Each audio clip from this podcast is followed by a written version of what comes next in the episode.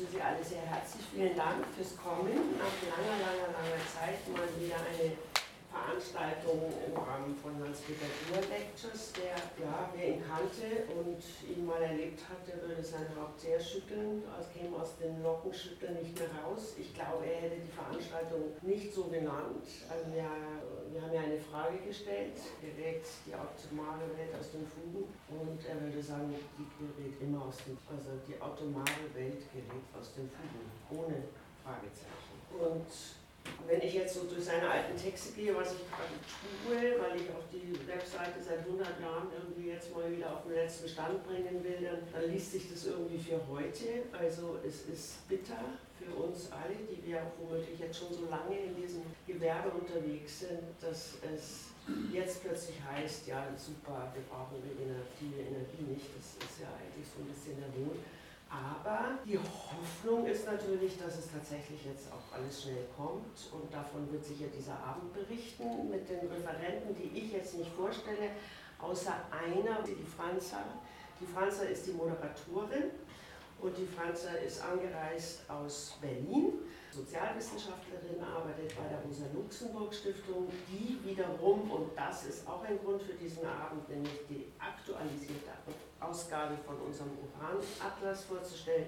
Und da war die Rosa-Luxemburg-Stiftung oder ist und bleibt ein ganz wichtiger Partner, Partnerin. Und die Franza ist der französischen Sprache sehr mächtig. Sie ist die Expertin für Westafrika und reist viel rum und ja, hat auch einen großen Einblick in die, die über unsere drei Atomkraftwerke hinaus und wo auch noch Uran herkommen könnte. Dann begrüße ich natürlich den Hausherr, der heute der Kameramann ist, den Manuel Schneider, sehr herzlich und dann Stifter Franz Moll und auch noch ein paar andere, die ich kenne, aber jetzt nicht namentlich aufführe und ich freue mich, Sie zu sehen. Vielen Dank an Frauke, die mich so vorgestellt hat. Ähm, genau, herzlich willkommen auch von meiner Seite zu dieser Hans-Peter Dürr-Lecture. Und den heutigen Abend gerät die atomare Welt aus den Fugen. Ich würde gleich äh, gerne meine PanelistInnen bitten, mit hier zu mir zu kommen, dass ich nicht so alleine hier bin. Äh, Horst Hamm, Angela Wolf und Hauke Dörr. Genau, ich fand, dass, also natürlich, Volker, du hast sicherlich recht, man kann das als, auch als Statement sagen, die, die atomare Welt gerät aus den Fugen. Ich fand das aber trotzdem nochmal so bezeichnend, wie das jetzt einfach aktuell gerade rasant geht. 2019 ist zum ersten Mal dieser Atlas erschienen, auch schon auf Englisch, Französisch, Tschechisch. Wir haben uns überlegt, eine aktualisierte Auflage zu machen, die ist jetzt im April erschienen, bearbeitet und eben aktualisiert. Und schon vorher, also Ende Februar, kam es dann zu dem russischen Angriffskrieg auf die Ukraine, wodurch irgendwie nochmal so viel aufgewirbelt wurde. Eine Sache, die nicht so oft bedacht wird, ist, der Uranpreis steigt angesichts dieser Energiekrise. Der, das bedeutet, dass Minen profitabel werden, die vorher nicht profitabel waren. Also Abbau vom Uran bisher äh, vielleicht auch wieder äh, profitabler wird, als es zuvor war.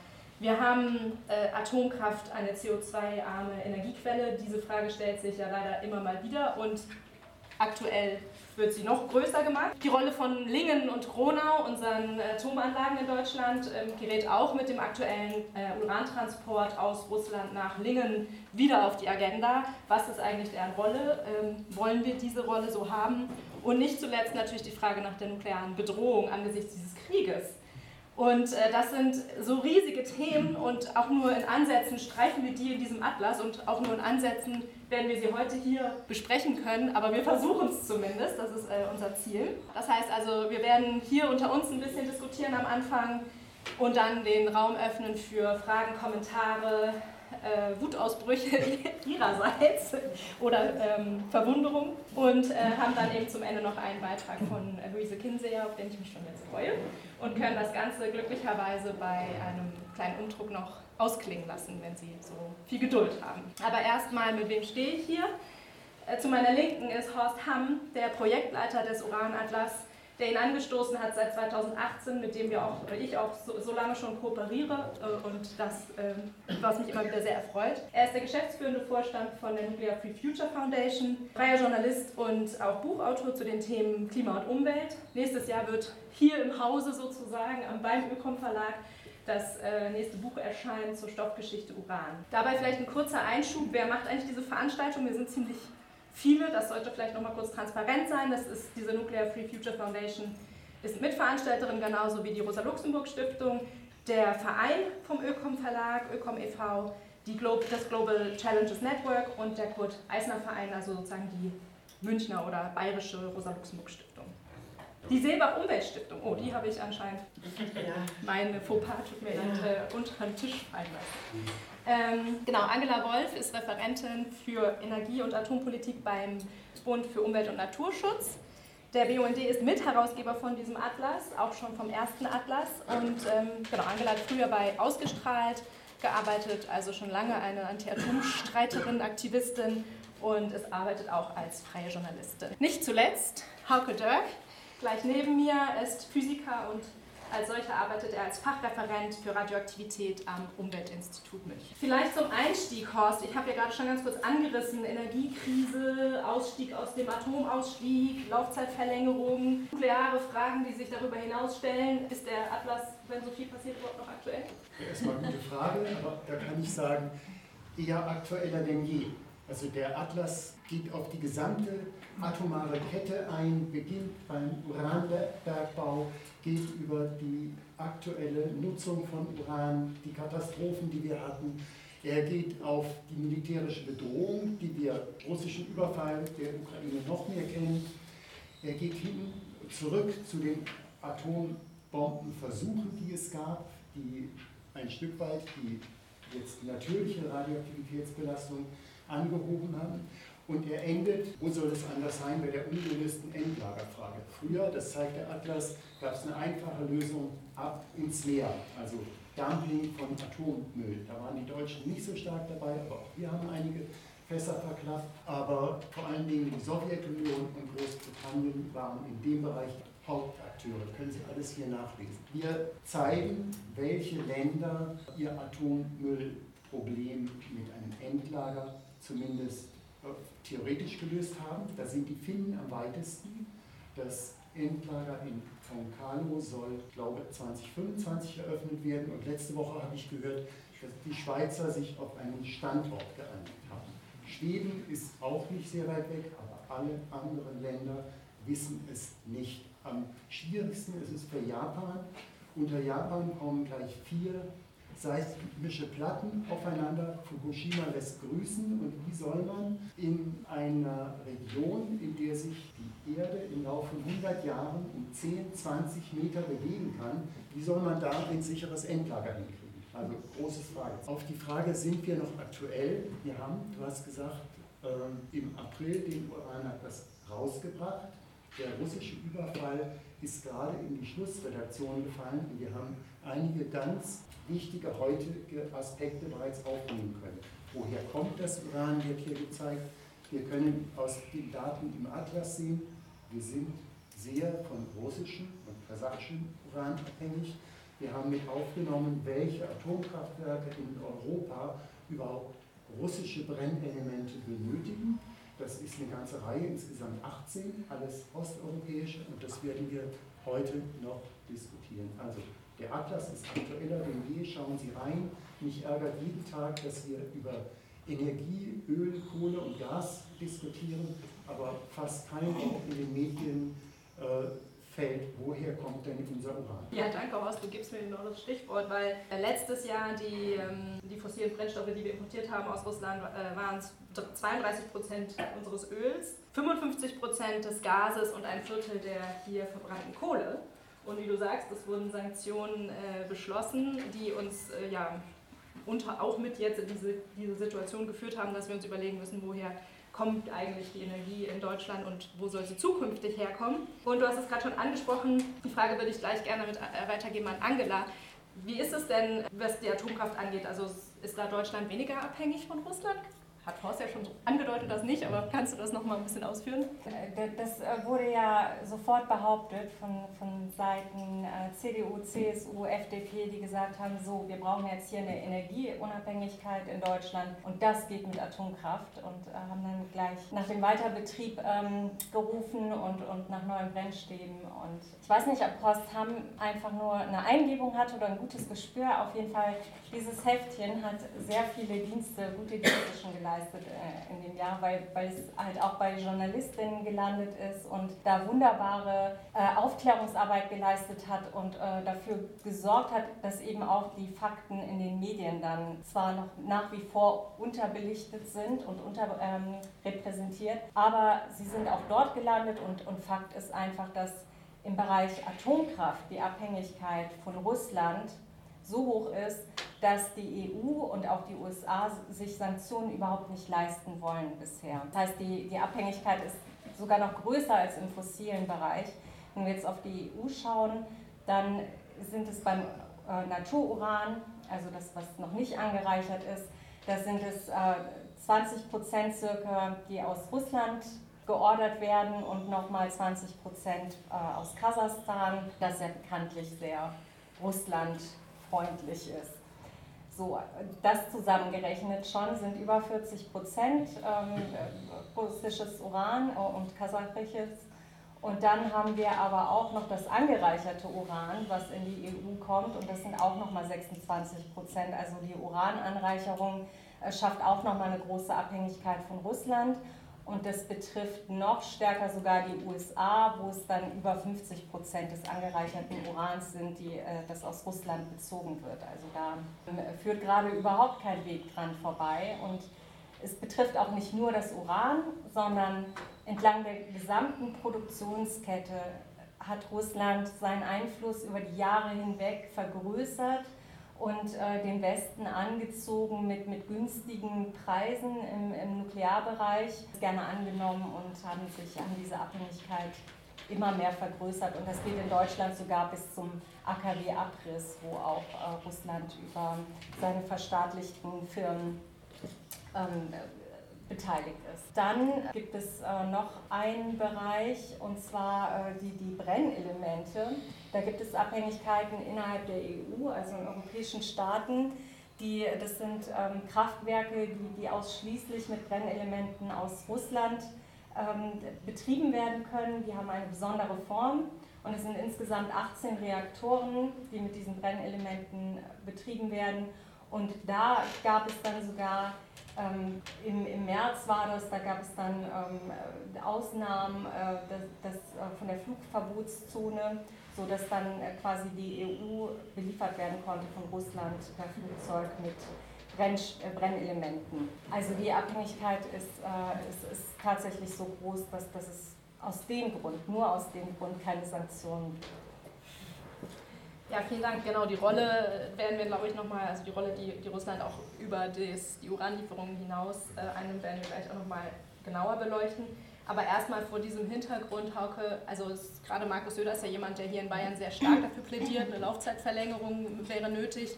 Wie beurteilst du vor dem Hintergrund gerade auch diese Abhängigkeiten die Debatte? Ja, also ich sehe das ein bisschen so, dass halt diese Forderungen, die Rufe nach Atomkraft jetzt eher eine, eine Ablenkungsmanöver sind. Also es sind ja gerade von den Leuten, die zuvor darauf gefallen sind, die Energiewende auszubremsen. Söder halt vorne, vorbei, vorne dran mit der, mit der 10H-Regel in Bayern, die halt hier in Bayern die Windkraft zum Erliegen gebracht hat. Und da ist natürlich klar, dass die, diese Leute irgendwie von ihrem, äh, was sich jetzt rausstellt, energiepolitischen Versagen dann ablenken wollen. Und ich muss sagen, leider haben sie das auch ziemlich gut geschafft. Also das, wir reden jetzt ganz, ganz viel über Laufzeitverlängerung von Atomkraftwerken und eben nicht über die relevanten Fragen, wie kommen wir jetzt im Winter durch so eine mögliche Energiekrise, wie kann das gerecht verteilt werden und ja, wie schaffen wir es halt möglichst viel einzusparen. Da haben wir jetzt ganz, ganz viel Zeit verloren mit, mit so einer Laufzeitdebatte. Und nun hat der, ähm, der Stresstest, den, den ähm, Netzbetreiber angefertigt haben, letzte Woche ja auch gezeigt, dass so eine AKW-Verlängerung gar nicht mal so viel bringt. Also um mal eine Zahl zu nennen, da gab es verschiedene Szenarien. Das Szenario 2 Plus, da wurde untersucht, ähm, welchen Beitrag Atomkraft jetzt liefern kann für den Winter. Und da kam halt raus, es werden so oder so für, für also falls mehrere kritische Situationen auftreten, werden Kraftwerkskapazitäten im Ausland angezapft werden müssen. Und zwar eben für wenige Stunden und im Bereich von 5 Gigawatt.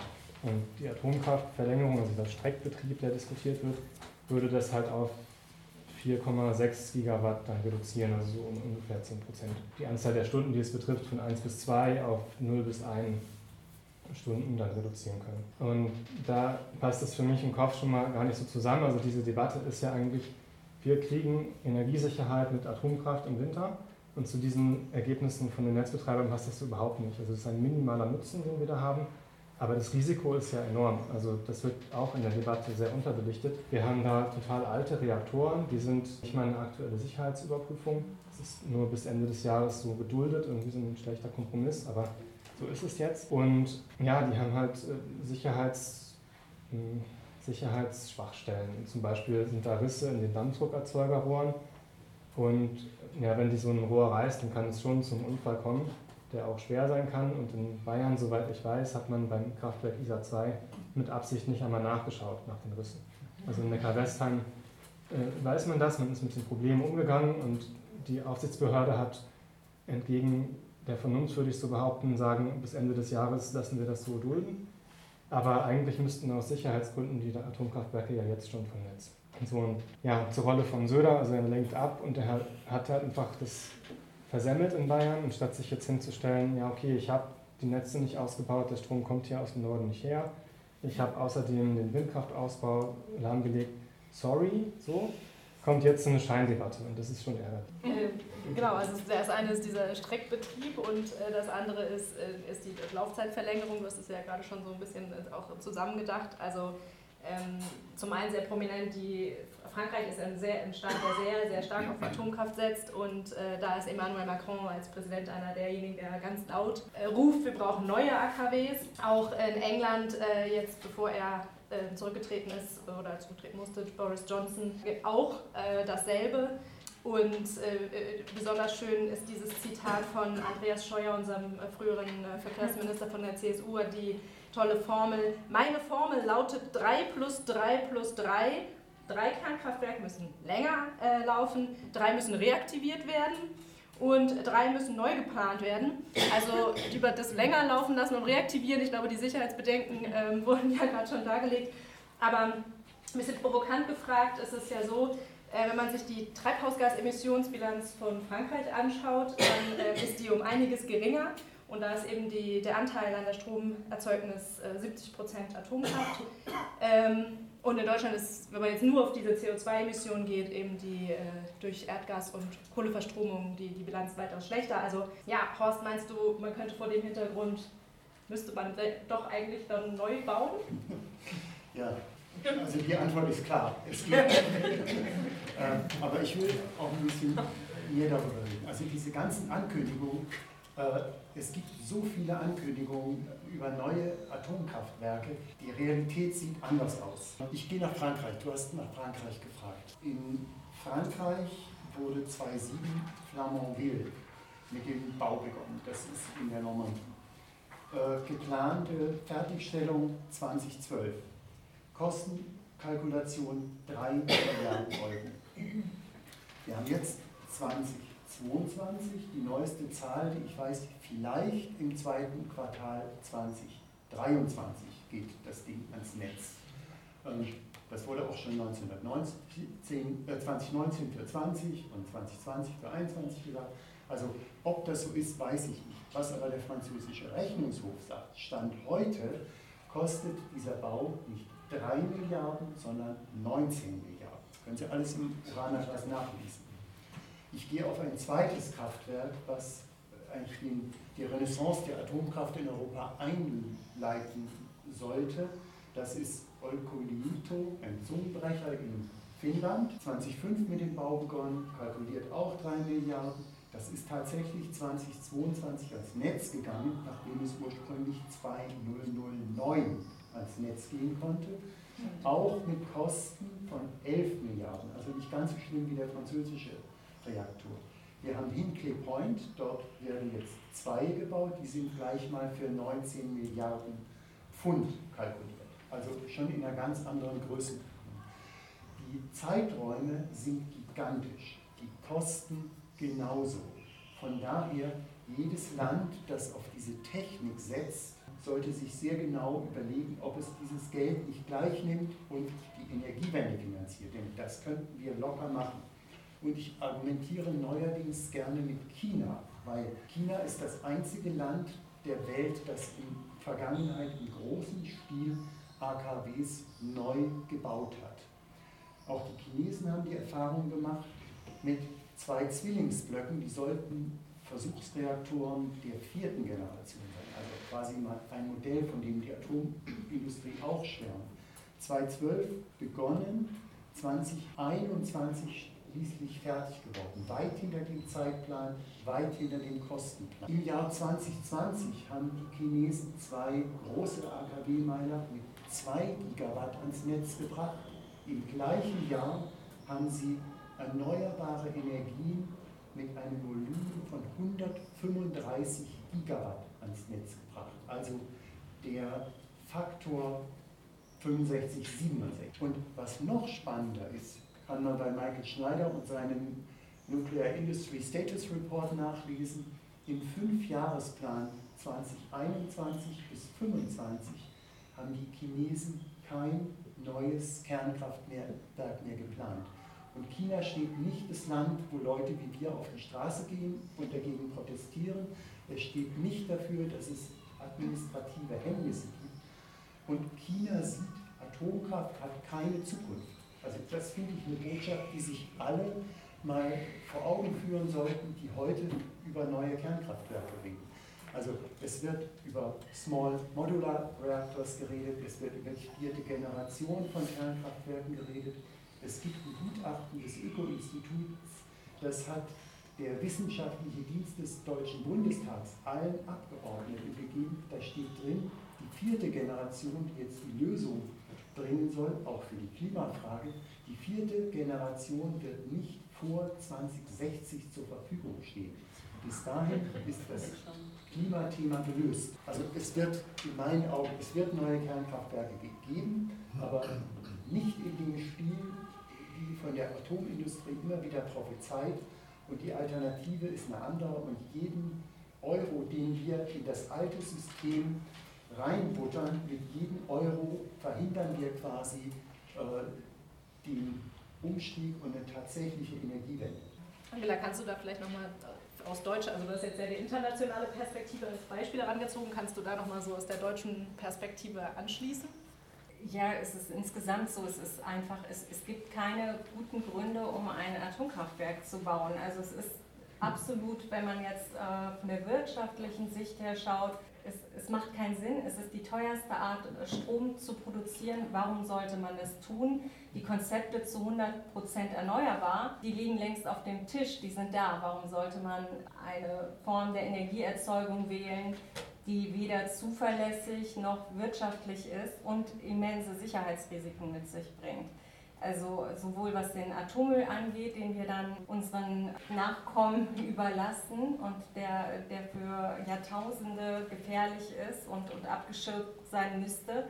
Also selbst wenn wir irgendwann ein Tiefenlager haben für die dauerhafte Lagerung, dann wird es niemals eine Garantie geben können, dass tatsächlich dieser Müll für diese langen Zeiträume von der Umwelt abgeschirmt ist. Es ist einfach nur dann der Ort, wo es nach heutiger Sicht und heutigem Stand von Wissenschaft und Technik am sinnvollsten ist, äh, die, diese Atomabfälle aufzubewahren. Das andere ist, es ist immer, es, es bleibt eine äh, Hochrisikotechnologie und die Frage ist halt nicht, ob Atomkraft sicher ist oder nicht, sondern die Frage ist immer, welches Risiko sind wir bereit zu akzeptieren. Es, es ergibt einfach keinen kein Sinn. In allen, alle Zutaten zusammen kommen immer, man kommt immer zu dem Ergebnis, ähm, wo ist der Vorteil. In, in Frankreich gerade das Beispiel nochmal, da haben wir dieses Jahr komplett gesehen, wie man mit Atomkraft seine komplette Energiepolitik gegen die Wand fährt. Es hat sich gezeigt mit, mit der, in der Dürreperiode, dass die Atomkraftwerke nicht ausreichend gekühlt werden können, weil zu wenig Wasser in den Flüssen ist oder dass halt die Flüsse umkippen, weil, weil die Überhitzung zu stark ist. Also allein der Klimawandel zeigt, dass das Atomkraft nicht anpassungsfähig ist. Dann, das hat Horst gerade schon angesprochen, Frankreich baut gerade mal ein Atomkraftwerk seit vielen Jahren im, im Verzug und redet ständig davon, dass sie neue bauen werden. Das ergibt keinen Sinn. Also sie, sie kommen halt auch nicht nach und für Europa bedeutet das ein riesiges Sicherheitsproblem und Sicherheitsrisiko. weil die Kraftwerke in Frankreich jetzt schon äh, nicht mehr die jüngsten sind, sondern äh, tatsächlich also überaltert und eigentlich halt, wenn dann ausgetauscht werden müssten. Und was sich auch in Frankreich zeigt, ist, dass Atomkraft, die in den äh, Ausbau von erneuerbaren Energien äh, torpediert und blockiert, weil da ist Frankreich eben auch, kommt halt nicht nach und es, es macht einfach keinen Sinn und es macht auch in Deutschland keinen Sinn und das lenkt einfach oder es sind auch Ablenkungsmanöver, um ähm, die, diese fossilatomare Industrie und dieses fossilatomare System weiterhin zu bedienen. Und ähm, das, das, ist über die letzten Jahrzehnte gelaufen und äh, dadurch kommen halt eben diese ganzen Versäumnisse zustande bei der Energiewende. Und das ist das Einzige, was, was Sinn macht.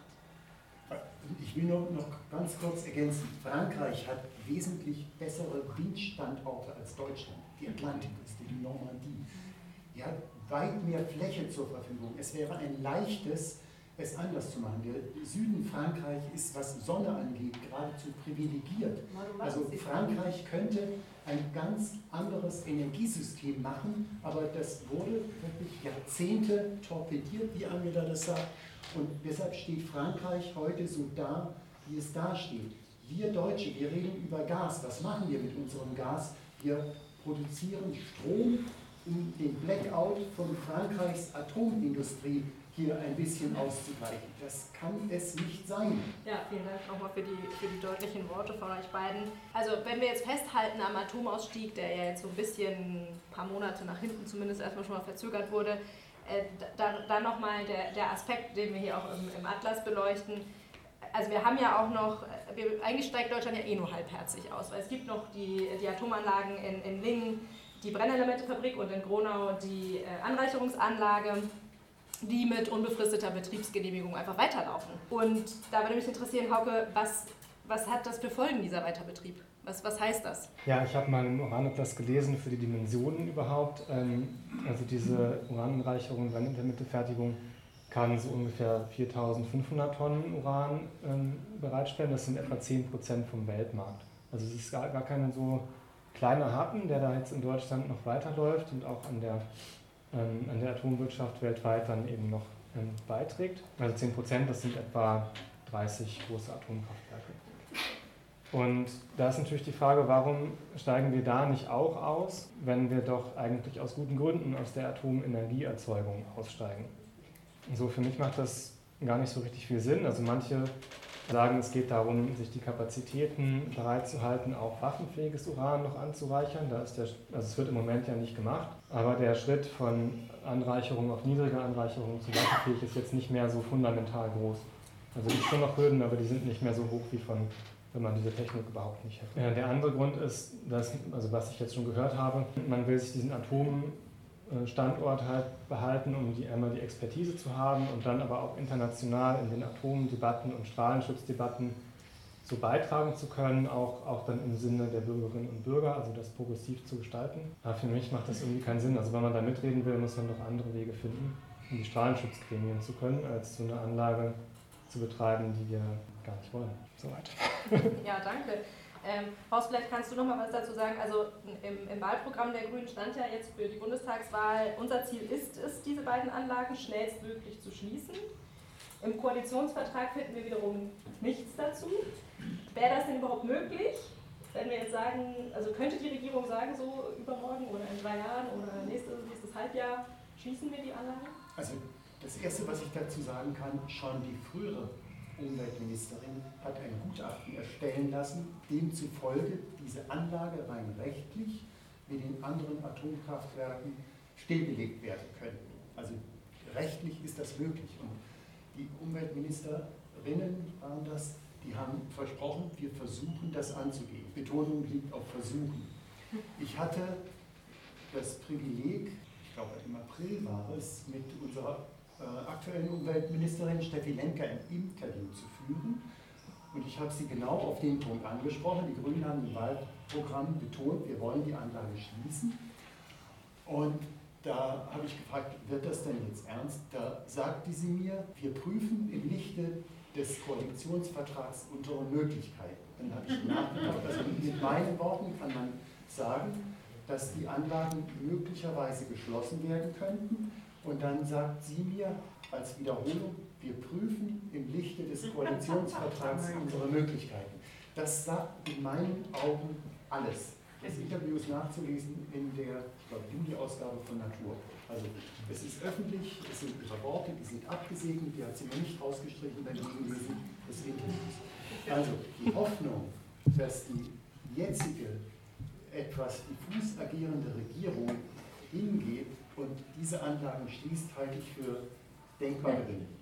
Ja, vielen Dank äh, für diese Einsichten. Wir hatten ja gerade schon diesen Zusammenhang mit, mit Russland kurz äh, angesprochen und, ähm, und dass ja auch deutsche Atomkraftwerke russisches Uran beziehen. Wie sieht das denn mit, mit Gronau und Lingen aus, Angela? Gibt es da auch Beziehungen zu russischen Unternehmen? Ja, unbedingt. Äh, ich, ich hake da noch mal kurz ähm, ein, das Interessante zum, zum Koalitionsvertrag noch mal kurz. Das Interessante dabei ist noch, dass im Koalitionsvertrag aber durchaus äh, steht, dass die ähm, Regierung sich für, den, ähm, für das Abschalten Erschalten und die Stilllegung der grenznahen Risikoreaktoren einsetzen will, beispielsweise in der Schweiz oder auch in äh, Belgien. Und, und, daran ist interessant, dass die äh, natürlich aus Lingen beliefert werden, also die bekommen ihre, ihre, Brennst ihre Brennstoffe direkt dann aus Deutschland. Es wäre einfacher, diese Fabriken zu schließen. Aber gut, äh, die, die äh, Zusammenhänge zu Russland. Also einmal Orenko, ähm, bei, bei diesen ganzen Lieferungen oder bei, bei dem, was da an Brennstoff genutzt wird, sind wir immer so ein bisschen abhängig davon, auf die Ausfuhrgenehmigungen zu gucken, weil das oft halt Geschäftsgeheimnisse sind. Also die hausieren nicht unbedingt damit äh, Orenko oder auch äh, die Lingner Brennelementefabrik damit, wo sie ihre, ihr Brennmaterial herbekommen. Wenn man dann aber auf die Ausfuhrgenehmigungen schaut oder Einfuhrgenehmigungen, dann kann man das ganz gut nachvollziehen. Und bei Orenco ist es so, dass da, da, das eine Urananreicherungsanlage und dabei entsteht abgereichertes Uran das eigentlich Atommüll ist, aber den Urenco, ähm, weil das nach dem Atomgesetz erlaubt ist, darf der Betreiber selber entscheiden, ob das Atommüll ist oder ein Wertstoff. Und Urenco hat entschieden, das ist ein Wertstoff, den Urenco ähm, nach Russland exportiert. Und Russland hat es über viele Jahre aufgenommen.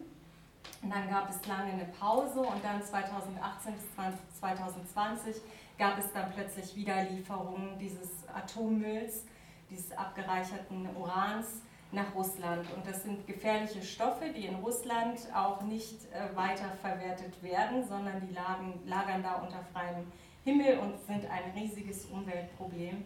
Und diese Situation ist absolut ungeklärt. Also auch was, also das ist einfach politisch ungelöst. Und jetzt im Zuge des, äh, ähm, des äh, Angriffskriegs Russlands auf die Ukraine hat Orenko gesagt, sie äh, beenden jetzt erstmal ihre Geschäftsbeziehungen zu Russland und äh, da läuft momentan wohl auch nichts. Das heißt, das Uranhexafluorid, das, also das abgereicherte Uran, liegt jetzt eigentlich bei Orenko und jetzt müssten sie sich eigentlich mal überlegen, was sie dann in Zukunft damit machen. Und momentan nehmen sie, beziehen sie wohl auch kein, kein Uran aus Russland. Bei der Brennelementefabrik in Lingen sieht das anders aus. Also wir wissen auch, dass es ähm, Einfuhrgenehmigungen gibt von russischem Uran. Und gerade jetzt am Wochenende, also letzte Woche, ist ein Schiff in äh, Russland gestartet äh, und das dann halt über Rotterdam und dann per Straße nach Lingen Uran liefern sollte. Also das heißt, da florieren die Geschäftsbeziehungen nach wie vor und es gibt diese Genehmigungen und ähm, die, das Bundesumweltministerium sagt dazu, ja, ähm, dass so ist halt die Rechtslage. Wir haben halt in dem Bereich keine Sanktionen und deshalb äh, kann das so weiterlaufen. Die, die Brennelementefabrik gehört ja Frankreich und da war es auch Anfang des Jahres noch so, dass äh, Frankreich mit Russland ein Joint Venture eingehen wollte. Das heißt, Russland wollte sich an dieser Brennelementefabrik beteiligen und äh, Frankreich ist hoch verschuldet in seinem Atomsektor und äh, hätte auch das frische russische Geld sehr gerne angenommen. Dann gab es aber einen Rückzieher, also Russland hat dann den Antrag äh, wohl erstmal zurückgezogen Aber wie das jetzt da weitergeht, ist auch unklar. Also die Verflechtungen mit Frankreich und der russischen Atomindustrie bestehen nach wie vor. Und deshalb gibt es auch weiterhin diese Lieferungen nach Lingen äh, zur Brennelementefabrik. Und die Abhängigkeit, die ist einfach im Atomsektor groß. Und vielleicht auch noch, weil wir jetzt gerade hier in München sind, wir wissen, dass ähm, der Reaktor ISA 2 fast ähm, ausschließlich mit Uran aus Russland und Kasachstan betrieben wird. Ein kleiner Teil ist noch aus Kanada, aber das ist in der Hauptsache russisches Uran und Kasachstan. Ja, äh, vielen Dank dafür schon mal. Ähm, diese komplexen Zusammenhänge äh, finde ich immer wieder spannend äh, aufgeschoben zu bekommen und so ein bisschen ein, einzublicken. Ähm, und wir haben, weil du schon Bayern ansprachst oder München, wir haben in Deutschland ja zum einen diese Atomfabriken in Kronau und Lingen und dann gibt es weitere Atomanlagen auch mit unbefristeter Betriebsgenehmigung, zum Beispiel den Forschungsreaktor Garching. Und ähm, da würde ich gerne nochmal Hauke zu befragen. Mhm. Die sind ja, äh, diese Forschungsreaktoren sind ja eigentlich für Forschung, wie der Name schon sagt, und aber auch dafür da, äh, medizinische Diagnostik und Therapie zu betreiben wenn wir jetzt konsequent sind und sagen, wir, müssen, wir wollen eigentlich, dass Corona und Lingen geschlossen werden, müsste man dann diese Arten von Forschungsreaktoren auch schließen, laut, also würdest du das so sehen? Ja, also wenn wir ganz konsequent Atomausstieg machen wollen, ja. Also mal abgesehen davon, dass wir mit Rückbau und äh, Tiefenlagerung eh noch lange, lange beschäftigt sind mit Atomtechnik. Aber ähm, der, also vielleicht wissen das einige von Ihnen schon, der Reaktor in Garching, der produziert ja Neutronen, das ist so der, der Zweck der hat ähm, keine Energie produzieren, sondern Neutronen. Und mit den Neutronen wird dann Wissenschaft gemacht und das ist halt schon aus wissenschaftlicher Sicht dann interessant, ähm, was damit gemacht werden kann. Und zum Beispiel Materialforschung, also Sie können damit ja so ähnlich wie mit einem Mikroskop, bloß statt mit Licht mit Neutronen so Strukturen anschauen. Oder auch in der Biologie kann man Proteinfaltung anschauen und so weiter. Du hast gerade die medizinischen Anwendungen angesprochen. So, ähm, in meiner Wahrnehmung, das ist auch die Wahrnehmung vom Umweltinstitut, also von meinen Vorgängerinnen, war diese medizinische Anwendung immer mehr so eine Image-Kampagne, die dann gemacht wurde, um den Reaktor salonfähig zu machen. Aber ja, am Anfang wurde viel so Tumorbestrahlung mit den Neutronen direkt in den Vordergrund gestellt. Da hatten wir vor also Jahrzehnten, kann man schon fast sagen, eine Broschüre, dass das doch eher ein Flop war, diese Neutronenbestrahlung, weil man da andere Methoden hat. Ja, zum Beispiel Protonenstrahlung, für die man dann gar keinen Reaktor braucht. Und jetzt heutzutage wird eher die Produktion von Radioisotopen äh, in den Vordergrund gestellt, also die halt für die Radiomedizin dann verwendet werden, in den Reaktor entstehen oder dort produziert werden. Genau, also da ähm, mit medizinischen Anwendungen, mit so interessanter Forschung ist es ja immer schwierig, Grundsatzkritik zu machen. Aber wir trauen uns das mal trotzdem und zwar vor allem deswegen, weil dort ein riesiger Tabubruch halt geschehen ist. Ähm, in dem Reaktor wird halt waffenfähiges Uran äh, eingesetzt. Also das ist ähm, 93% angereichert mit spaltbarem Uran. Das ist dann per Definition waffenfähig. Und zwar obwohl es international Vereinbarungen gegeben hatte, in den Forschungsreaktoren ähm, darauf zu verzichten. Und äh, Bayern haben es ja trotzdem gemacht. Im Namen der Exzellenz. Also das ist ja, ein großes Tabu. So. Ja, das zieht sich halt ein bisschen durch, durch die ganze, ganze Kette. Also auch der Atommüll ist immer noch hoch angereichert. Über 87 Prozent sind es auch per Definition waffenfähig. Und da äh, weigert sich jetzt auch die TU, da sich um eine Konditionierung zu kümmern. Also da wird immer das Argument vorgeschoben, man muss ja erst warten, bis das Endlager fertig ist.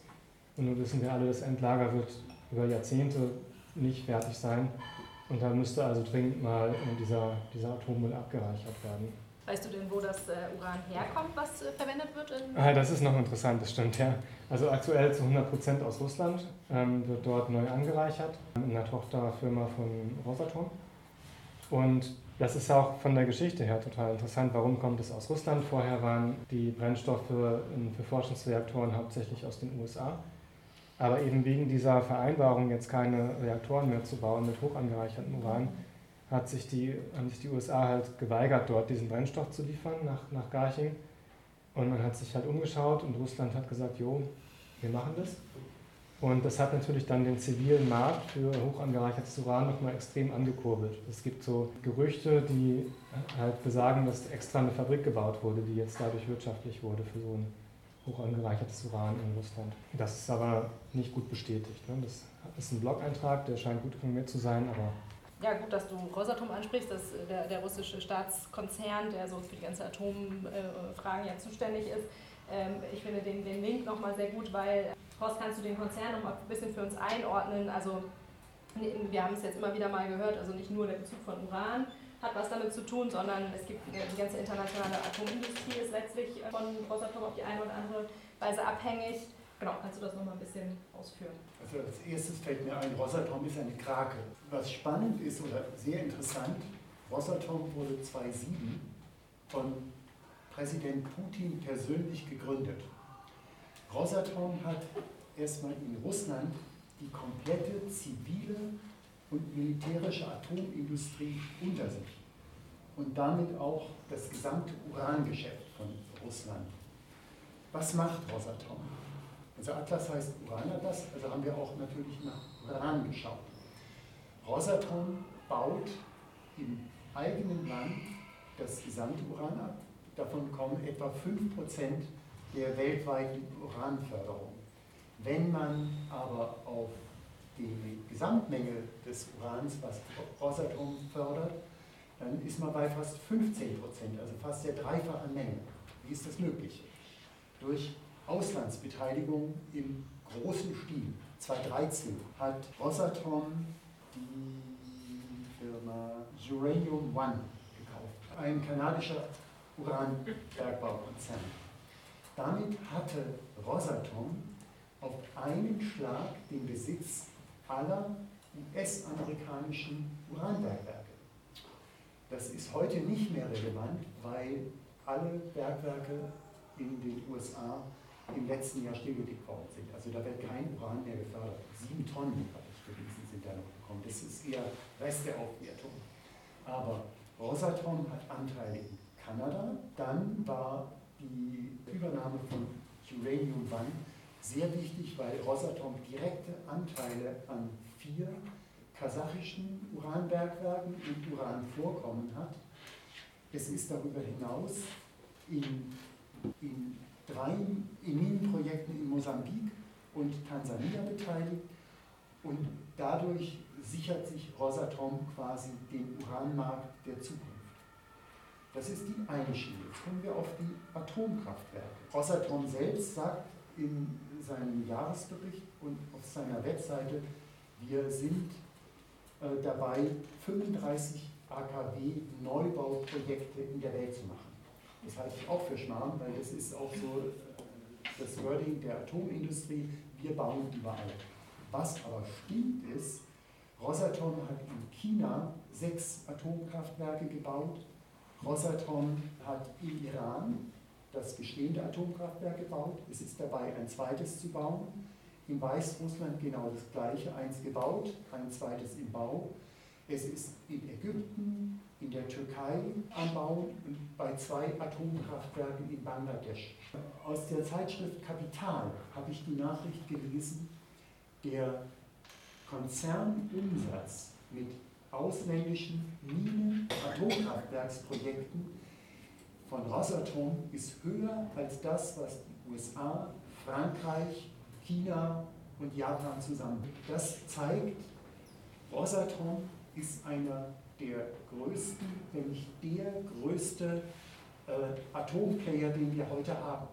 Deshalb nenne ich das Wort Krake. Es gibt für mich einen ganz tollen Mann, der äh, viele, viele Informationen im Uranbetriebbereich hat. Das ist der Peter Deal mit einer Seite, die heißt Wise Uranium Network. Wer sich daran interessiert, mal draufgehen. Und dort hat er eine Rubrik eingeführt, Hall of Fame, Halle der Schande.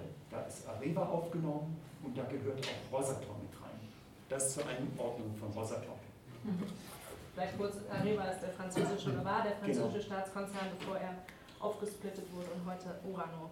Und Areva hat von sich selbst behauptet, wir sind Weltmarktführer auf der gesamten Palette des Atomgeschäftes. Ich würde sagen, Areva ist mittlerweile von Rosatom äh, überholt worden in dem Bereich.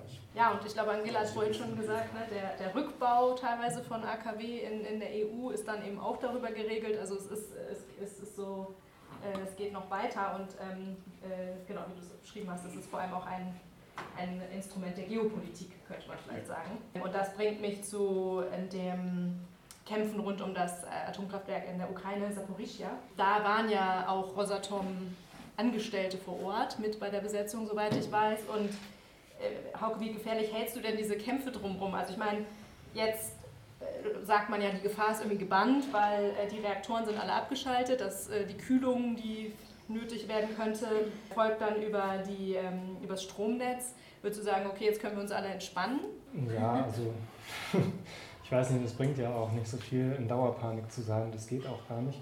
Aber dass die Gefahr gebannt ist, würde ich jetzt auch nicht sagen. Also wenn der Reaktor abgeschaltet wird, dann muss ja immer noch, ähm, muss ja der Reaktorkern immer noch gekühlt werden. Dass diese Nachzerfallswärme, also selbst nach Abschaltung wird dort weiter radioaktiver Zerfall passieren, der Wärme erzeugt.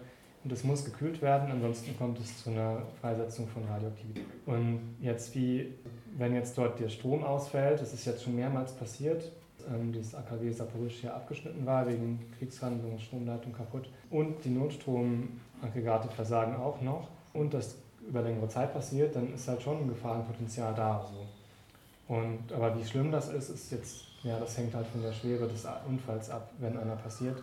Ob dann nur die nähere Umgebung betroffen ist, die umliegenden Länder oder eben noch mehr, ähm, das lässt sich halt ganz schwer beurteilen. Aber dass da jetzt eine Gefahr vorbei ist, würde ich so nicht unterschreiben. Außerdem gibt es ja immer noch die Möglichkeit, dass eben diese Brennelemente-Lager zum Beispiel direkt äh, von, also direkt beschossen und, und, getroffen werden, kaputt gehen. Vielleicht. Ähm, Leider keine Entwarnung.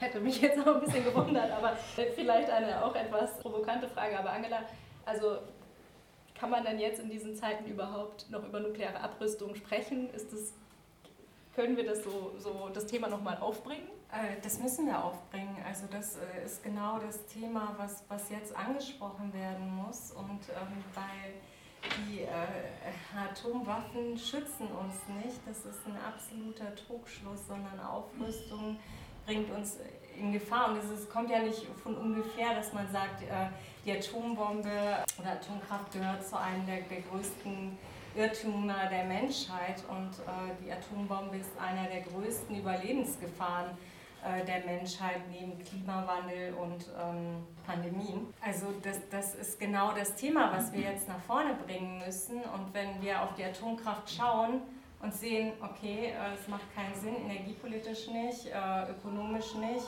ökologisch nicht, auch es ist nicht zukunftsfähig, es ist nicht krisentauglich. Das sehen wir sowohl äh, im Krieg als auch bei, bei der Klimakrise, dass Atomkraft uns da gefährdet zusätzlich und die Risiken steigert. Und dann bleibt nur noch der militärische Nutzen am Ende. Und äh, der ist, ist halt, also das ist halt äh, genau der Grund, warum Atomkraft betrieben wird. Am Ende kommt man immer wieder zu dem Schluss und kann es auch sehr gut nachverfolgen. Und Macron hat es ja auch selber gesagt. Er hat gesagt, ohne die zivile Atomkraft gibt es die militärische nicht und umgekehrt. Also es hängt miteinander zusammen. Die ähm, militärische Atomkraftnutzung braucht einfach die zivile für die Infrastruktur und ähm, es, es würde das eine ohne das andere nicht geben. Und, und äh, ja, also ich bleibe dabei, es ist eine der größten Gefahren für die Menschheit, weil wenn wir in die Situation kommen, dass wir einen Atomkrieg haben, dann, ähm, dann wird es im wahrsten Sinne des Wortes düster, weil genau, das sind ja diese Szenarien, dass die Sonne dann verdunkelt und, und wir dann einen ganz schnellen Klimawandel haben, der dann zu großen Hungersnöten führt. Und äh, das ist, äh, muss thematisiert werden. Und, ja. darf, darf ich da auch noch von meiner Seite was sagen? Ähm, also, die Krisen. Es gibt eine Studie von der Ärzteorganisation IPPNW in den 80ern mit dem Friedensnobelpreis ausgezeichnet. Diese Studie die wurde jetzt aktualisiert gemeinsam mit ICANN dieser würden Pakistan und Indien in einem lokalen Atomkrieg 100 Atomwaffen einsetzen, hätte das zur Folge, dass zwei Milliarden Menschen an den Folgen davon sterben. Also sprich, die ganze Menschheit ist durch das, was du sagst, durch Hungerkrisen betroffen. Jetzt aber zu deiner Ausgangsfrage. Können wir heute, wo Putins Russland direkt mit Atomwaffen droht, überhaupt noch von atomarer Abrüstung reden? Oder sind wir da nur die Friedensdeppen, die jetzt irgendwas fordern, was sowieso unrealistisch ist?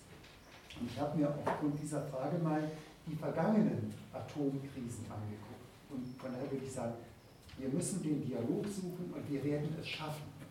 Also die erste große Krise war die Kuba-Krise 61. Die meisten werden davon gehört haben. Die Sowjets haben Atomraketen auf Kuba stationiert und direkt USA bedroht. Wie hat das geendet? Durch Dialog haben die Amerikaner Militärbasen in der Türkei aufgelöst. Die Sowjets haben ihre Raketen aus Kuba abgezogen. Das war der erste Schritt. Zwei Jahre später gab es mit als Folge davon, dass die Politiker gesehen haben, wir müssen handeln und was tun, gab es den Verbot, das Verbot von Atomwaffenversuchen in der Atmosphäre. Auch weil festgestellt wurde, dass das wiederum alle Menschen mit Strahlung stark belastet. Es gab 68 als direkte Folge den Atomwaffensperrvertrag. Den haben außer Indien, Pakistan und Südsudan alle Länder unterschrieben, auch Nordkorea. Die sind nur zwei, drei wieder ausgetreten, als sie dann ihre eigene Bombe entwickelt haben. Es gab 72 das SALT I und 79 das SALT II Abkommen zur Begrenzung der strategischen Rüstung. Also die Politiker haben gesehen, wir müssen was tun aufgrund der Krisen. Und es gab dann die zweite große Krise in den 80er Jahren mit der Stationierung der Pershing-Raketen in Deutschland von Präsident Reagan massiv vorangetrieben. Wozu hat das geführt? Reagan hat Start 1 unterschrieben, das war 91, 93 war Start 2. Das hat dazu geführt, dass die beiden größten Atommächte sich verpflichtet haben, ihre Atomwaffen auf 3500 USA und 3000 Russland nach dem Zusammenbruch der Sowjetunion abzubauen. Das ist ein gigantischer Rückzug, wenn man sieht, dass auf dem Höchststand Mitte der 80er Jahre wir über 70 Atomsprengköpfe auf der Welt haben. Es gab dann sogar einen SWORD-Vertrag aus dem Jahr 2002. SWORD heißt Strategic, Offensive Reductions Treaty, was sagt, bis 2012 haben die beiden großen Atommächte nur noch zwischen 1700 und 2200 gefechtsbereite Atomsprengköpfe. Das heißt, aufgrund von Krisen haben die Politiker erkannt, wir müssen reduzieren. Das bekannteste ist eine Rede von US-Präsident Obama 2009 in Prag, in dem er die Vision einer atomwaffenfreien Welt quasi der Menschheit gezeigt hat. Es ist möglich, wir wollen dahin gehen. Heute sind wir ein Stück weit davon entfernt, aber ich bin sicher, wir werden auch diesen russischen Überfall auf die Ukraine hinter uns lassen und wir müssen Russland die Möglichkeit geben, da wieder rauszukommen. Das geht nur über Dialog und es geht nicht darüber, eine Politik zu führen, die sagt, wir müssen Russland schlagen.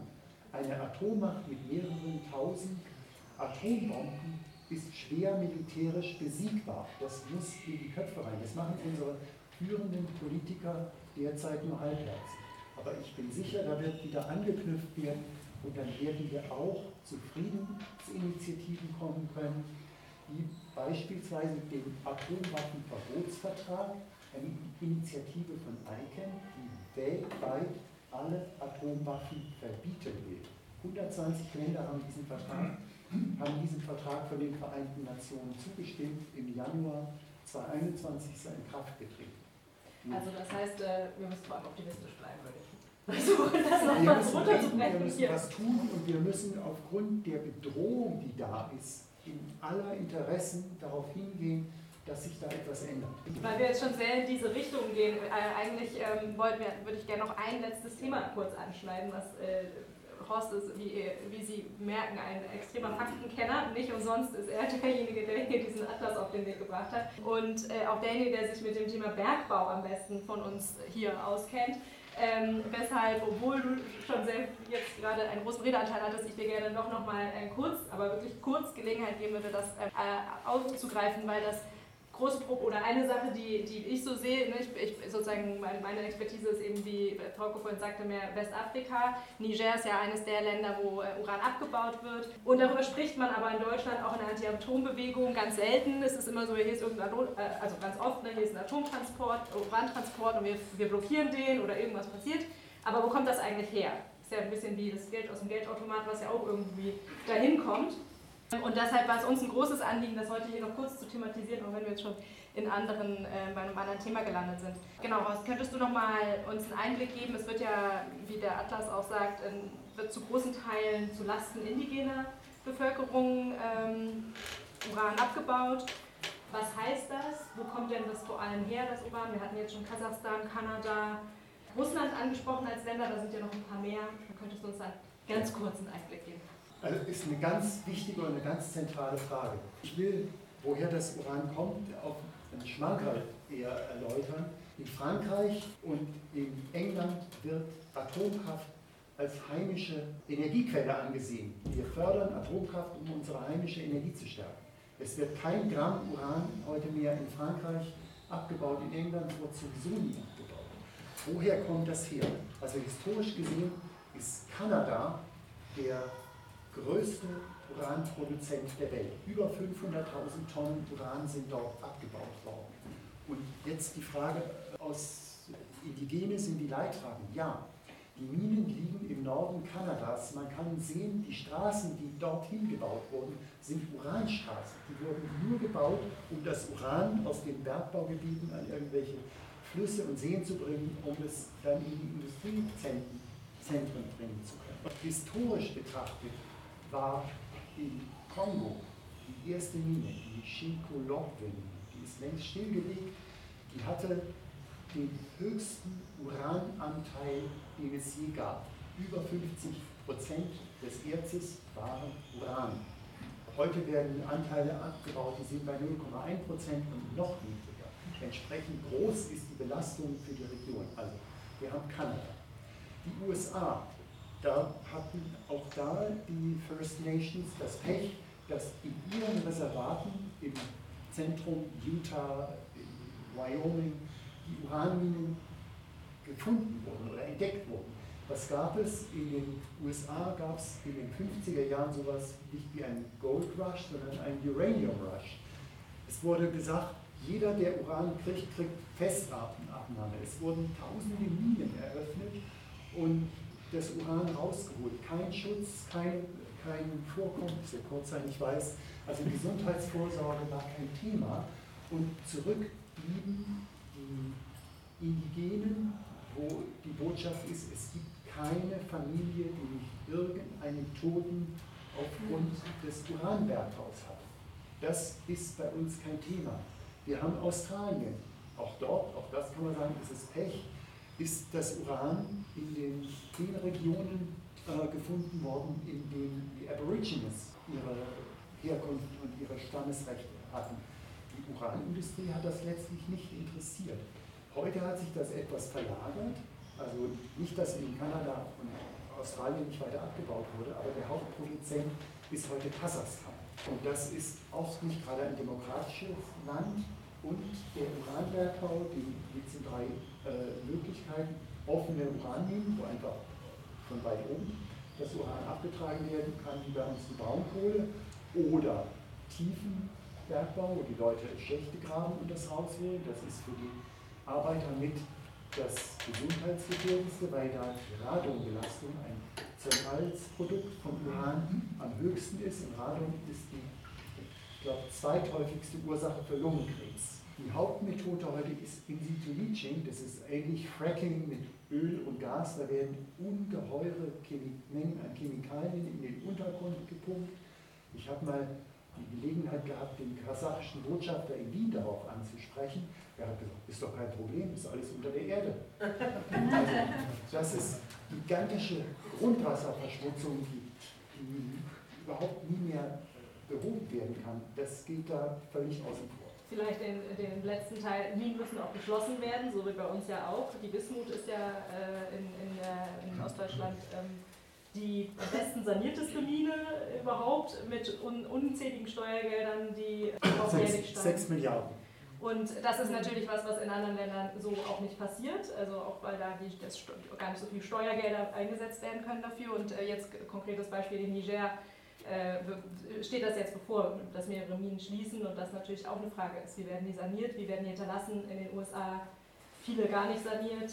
Ähm, also eigentlich könnten wir den ganzen Abend noch füllen. Ja. Sagen so überleiten, also ich hätte nicht gedacht, dass das Schaffen von äh, dem Thema Uran und Atom bis zur Kuh im Mond schlagen. Ich glaube, man muss dieses Sprichwort abändern, nicht, äh, nicht die Hoffnung, sondern der Humor stirbt.